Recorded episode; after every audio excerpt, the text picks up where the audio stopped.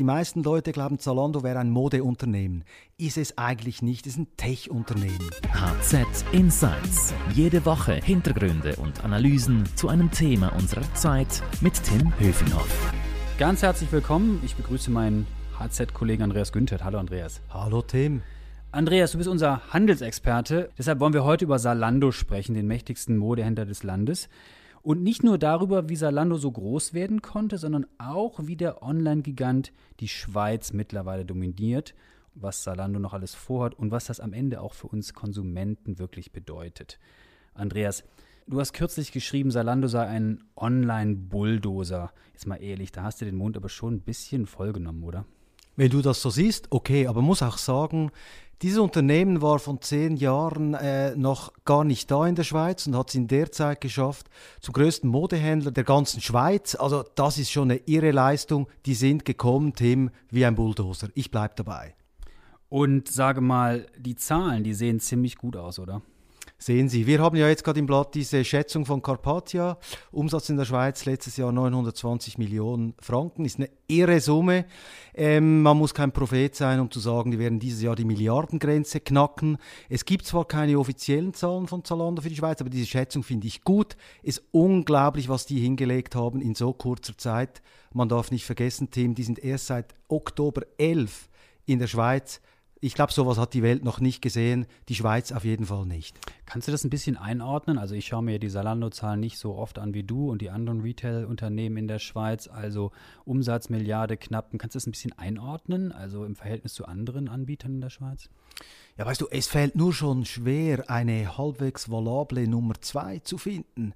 Es gibt in der Schweiz Zalando in dem Modehandel. Und dann erstmal nichts. Und dann nichts und dann gleich nochmal nichts. Es ist, es ist wirklich eine Wucht, wie die die Schweiz aufgerollt haben. Und nach nix und nix, dann kommt wer? Ja, dann kommen dann irgendwelche Leute wie vielleicht die PKZ-Gruppe äh, irgendwo im Bereich 200 Millionen plus. Da kommen die Warenhäuser, Manor ist sehr gut äh, bei Mode. Da wird vielleicht ein Globus kommen, da kommt vielleicht noch ein Chicoré, der aber nur offline macht. Also im Online, da gibt es wirklich, da, da gibt es nichts, äh, dass da irgendwie auch nur das Wasser reichen könnte. Sag mal, Salando setzt ja seit kurzer Zeit auch auf Kosmetik. Da muss ich erstmal ähm, grübeln und sagen, ich dachte, die sind im Modebusiness unterwegs, jetzt machen die auf Kosmetik. Was haben die da vor oder was machen die da? Ich glaube, da gibt es nicht so viel zu grübeln, Tim. Kosmetik gehört zu einem Look. Zalando will dich mit einem kompletten Look ausstatten und dazu gehört eben nicht nur eine, ein Bleistiftrock oder eine Jeans, sondern Kosmetik hilft dir besser auszusehen. Das ist mal das eine Thema. Das andere ist natürlich, ein Online-Händler will meistens erreichen, dass der Warenkorb groß ist der will dir nicht nur eine Jeans verkaufen, sondern er möchte dir auch noch zwei, drei andere Dinge verkaufen. Ich denke, Kosmetik ist eine absolut logische Fortsetzung von dem, was die bisher gemacht haben. Was heißt denn Kosmetik? Sind das äh, die typischen Kosmetikwaren, die eher weibliche Kundinnen kaufen oder du und ich? Oder was heißt denn Kosmetik genau? Ja, Kosmetik kann heißen Parfum, Kosmetik kann heißen Bodylotion, Kosmetik kann heißen Tim etwas für deinen Bart, zur Bartpflege. Da ist die Range ziemlich groß. Also die tun wirklich alles dafür, damit ihre Warenkörper größer werden. Und da kann ich mir vorstellen, da ist die Marge noch ein bisschen größer als bei der Jeans, oder? Kann man sich auch vorstellen. Das heißt, sie ist größer. Sie ist ganz bestimmt größer. Und wie kommt das an bei den Kundinnen und Kunden in der Schweiz? Es ist noch schwierig zu sagen, Tim, weil in der Schweiz haben die ja erst begonnen damit, kurz vor Weihnachten ähm, 19. Also in den Zahlen, die wir jetzt haben, sehen wir noch nichts viel davon. Aber ich glaube schon, dass das helfen wird, dass Zalando dieses Jahr diese äh, Milliarde Franken Umsatz machen wird. Das kommt jetzt langsam, aber da kommt noch mehr. Lass uns ein bisschen zurückschauen. Wie konnte Zalando so mächtig werden in der Schweiz? Das ist wirklich eine spannende Frage. Man darf ja auch nicht vergessen, dass Zalando wurde gegründet 2008. Weißt du noch, Tim, wie, wie damals alles gezittert hat? War die große Wirtschaftskrise 7, 8. Und da gehen zwei Jungs hin in einer WG an der Torstraße in Berlin und lassen mal so los, munter mit einem Modeversand. Ich meine, das hätte kippen können. Neun von zehn sind damals umgekippt und Zalando ist riesengroß geworden. Und weißt du was?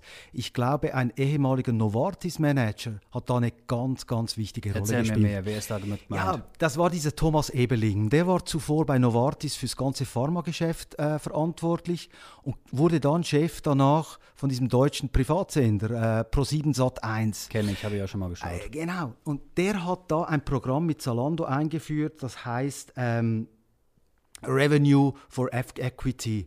Oh, das, klingt, das, klingt, kompliziert, erkläre das. Äh, ist einfach. Weißt du, der hat es Zalando ermöglicht, für ganz wenig Geld ähm, Werbespots zu schalten. Im Fernsehen? Im, Im, Fernsehen. Okay. Und im Gegenzug dazu hat der Fernsehsender das weiß man nicht so genau, entweder Aktien gekriegt, das war dann später beim Börsengang von Zalando wichtig, oder er hat wohl auch ähm, Teile an den Verkäufen gekriegt. Und das war diese Zeit äh, Schrei vor Glück. Das ist, wurde in all unsere Köpfe reingehammert und das hat schon wahnsinnig viel bewirkt äh, damals. Und alleine hätte das ein Startup niemals stemmen können. Und das rückblickend, würdest du sagen, war der Big Game Changer sozusagen, die Disruption im Retailhandel, das alles auf den Kopf gestellt hat? Es hat auf jeden Fall Zalando extrem geholfen, groß zu werden und in all unsere Köpfe reinzukommen. Ähm, wie Zalando dann in die Schweiz gekommen ist, im 11, glaube ich, war es wichtig, dass Zalando sehr schnell sehr schweizerisch geworden ist. Die haben mit der Post zusammengearbeitet, die konnten alles, äh, alle diese Zollprobleme konnten die total easy lösen und so waren sie auch ganz, ganz schnell in den Köpfen der Schweizer drin. Kommt noch dazu, dass damals Schweizer Händler selber nicht so viel gemacht haben online. Das war, glaube ich, das Erfolgsmoment, äh, was sie in der Schweiz hatten. Aber bei der Swissness, da sieht es ja nicht besonders gut aus, weil die sind nicht richtig hier in der Schweiz, oder? Das ist natürlich ein ganz wichtiger Kritikpunkt. Äh, Zalando macht ähm, bald eine Milliarde Umsatz in der Schweiz und von der Wertschöpfung her bleibt eigentlich nichts hängen. Okay, die Post hat ganz viel davon, die, die werden nicht müde, die Pakete hin und her zu fahren, aber es bleibt nichts in der Schweiz. Da ist kein Zalando-Lehrling, da ist kein Zalando-Ausbildungszentrum, da ist kein Tech-Hub. Und jedes Mal, wenn ich in Berlin bin bei Zalando, sage ich, ich finde das nicht richtig. Dann sagen die mir, aber wir haben ein Schweiz-Desk, komm's anschauen. Da in Friedrichshain hat es ein paar Pulte und da stehen Schweizer Kreuzchen drauf. Aber ich finde, das kann es nicht sein. Schau dir Google an, die sind riesig hier in der Schweiz, die geben dem Land auch was zurück. Tatsächlich, Wertschöpfung Schweiz, Zero würde ich sagen, finde ich nicht gut. Und eigene Läden an der Bahnhofstraße, auch Mangelware? Ähm, Mangelware, gut, man kann sagen, der Laden gehört nicht so zum Online-Pure-Player, aber in Deutschland haben sie welche, haben Resterampen sozusagen, Outlets haben auch einen Kosmetikladen in Berlin Mitte. Und ich denke, gerade um das Kosmetikbusiness zu stoßen in der Schweiz, werden die wohl auch da und dort mit einem Pop-up-Laden kommen. Das zumindest hat mir die Schweiz-Chefin Lisa Mitschaika letztes Jahr gesagt.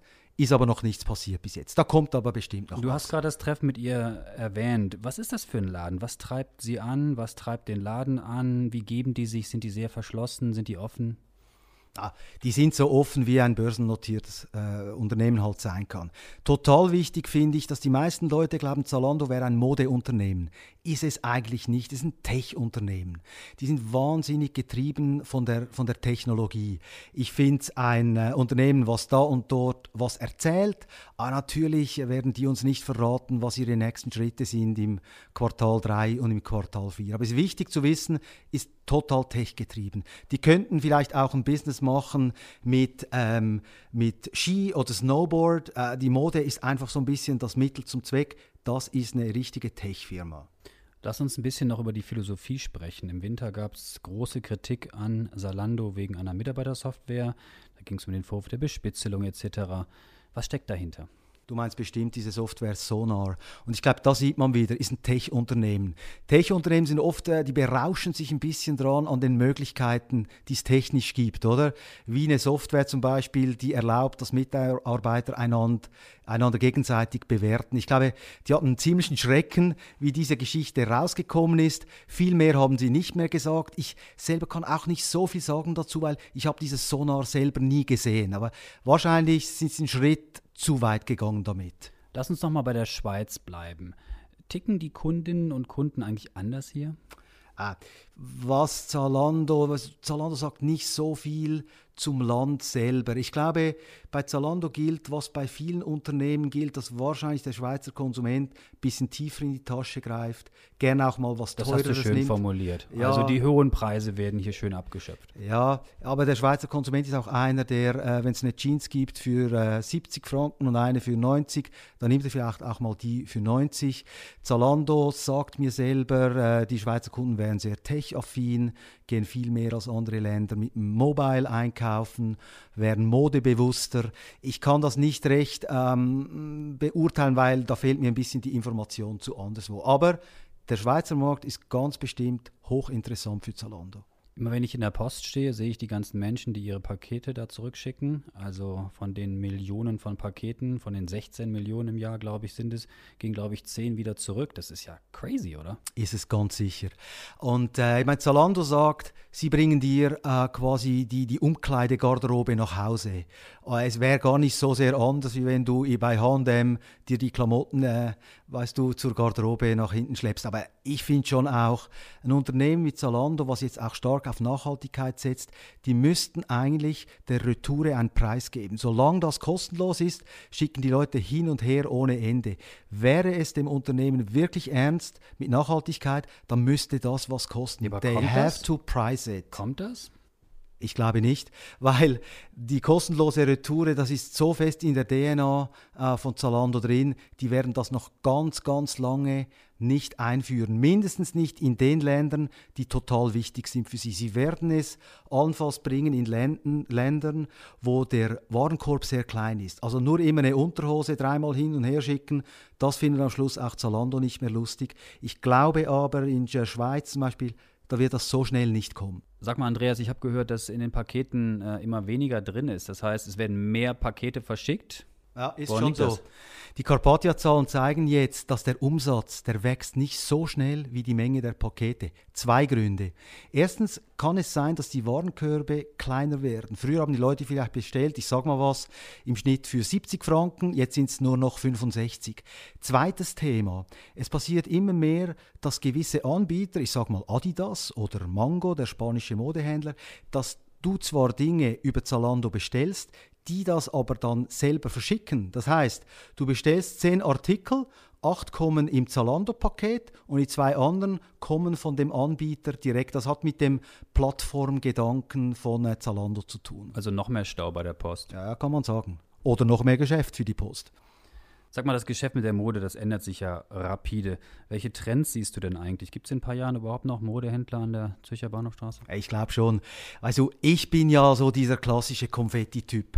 Mal bei einem Budget einkaufen und mal beim Feinkosthändler. Mal online und mal in Laden. Ich mag Läden. Ich will dieses Warentheater sehen. Ich will dich ich ja nicht ärgern, aber du bist ja auch nicht gerade Generation Z. Aber jetzt mal ehrlich, also der Trend ist doch eher äh, im Online. Also? Ich bin brutal Generation X, aber ich bewirtschafte zu Hause zwei Kids in der Generation Z, die gehen auch in den Laden, du wirst es kaum glauben. Also, ich glaube nicht, dass der Laden tot ist, aber der Laden wird wohl seine Funktion ein bisschen verändern. Globus ist verkauft worden. Die Debatte, ob das Warenhaus tot ist, ist größer denn je. Kürzlich in den USA, Macy's, die größte Warenhauskette des Landes, 125 Läden zu, 2000 Leute auf der Straße. Also bei aller Liebe, online boomt und online ist die Zukunft. Kann schon sein heißt aber nicht, dass der Laden nichts mehr zu melden hat. Schau dir die Retail-Umsätze in der Schweiz an, da geht auch heute noch 80 Prozent. Ich sag mal, wenn 10 Franken im Detailhandel ausgegeben werden, gehen 8 davon über den normalen Laden. Der Laden, glaube ich, ist nicht tot. Wir werden weitere Schließungen sehen, glaube ich auch. Aber der Laden wird vielleicht eine neue Rolle kriegen, vielleicht als eine Art Auslieferzentrum. Weißt du, wenn es den Konsumenten darum geht, ihre Jeans oder ihren Lippenstift von Zalando möglichst schnell zu haben, dann muss doch der nicht unbedingt aus dem Lager in Deutschland kommen. Der könnte doch, ich sage jetzt mal irgendwas, der könnte doch auch von Globus kommen. Du bestellst bei Zalando, Zalando ist eine Tech-Kompanie und die merkt, genau die Jeans, die der Tim will, die liegt da im Moment in einem Globus äh, Bahnhofstraße. Dann kann doch die von dort aus ausgeliefert werden. Hätte ich nichts dagegen. Andreas, zum Schluss, was plant Zalando als nächstes? Die planen natürlich eine ganze Menge und da sieht man wieder, dass es eine Tech-Firma ist. Die haben Versuche laufen an ganz verschiedenen Orten und in ganz verschiedenen ähm, äh, Bereichen. Etwas, was ich super spannend finde, ist dieses Projekt äh, Zalando Wardrobe. Das klingt wieder amerikanisch und englisch, sagt mir nichts, worum geht's? Wir sind ja eine Tech-Firma am Besprechen hier, es muss ja immer alles Englisch sein. Wardrobe heißt, dass Zalando Kundinnen und Kunden Dinge, die sie zu Hause haben, im Schrank drin, über Zalando weiterverkaufen können. Das ist ein Versuch, der jetzt in Deutschland läuft und wie so oft, die testen viele Dinge, wenn sich etwas als ganz erfolgreich herausstellt, wird es auch ausgerollt nachher. Was ich spannend fand in diesem Zusammenhang war das mit Elisa Mitschaica, also die Dame, die unter anderem den Markt Schweiz führt, hat mir gesagt letzten Herbst, dass sie ist eigentlich der Meinung, wenn du auf Zalando eine Hose einkaufst, dann müsste dir Zalando gleich auch sagen, das ist der Wiederverkaufswert. Also Hose von Replay 120 Franken, Wiederverkaufswert nach drei Jahren 25 Franken. Hochspannend. Ob so kommt, ich weiß es nicht und ich glaube, noch nicht mal Zalando weiß das heute. Andreas, ganz herzlichen Dank, dass du da warst. Ich bin sehr gespannt, wie viele meine Jeans denn noch wert ist am Ende und wie, wann ich die verkaufen kann. Wenn Ihnen, liebe Hörerinnen und Hörer, unser HZ-Podcast gefallen hat, dann würden wir uns freuen, wenn Sie uns abonnieren und natürlich auch weiterempfehlen. Ich möchte außerdem noch Werbung machen für die Podcasts meiner Kollegen. HZ Upbeat, alles über Startups, das macht mein Kollege Stefan Meyer. Und der Podcast mit dem Titel Schöne neue Arbeitswelt, der kommt von meiner Kollegin Melanie Los. Melden Sie sich bei uns, Lob oder Tadel. Wir nehmen jedes Mail an. Schreiben Sie uns an podcast.handelszeitung.ch.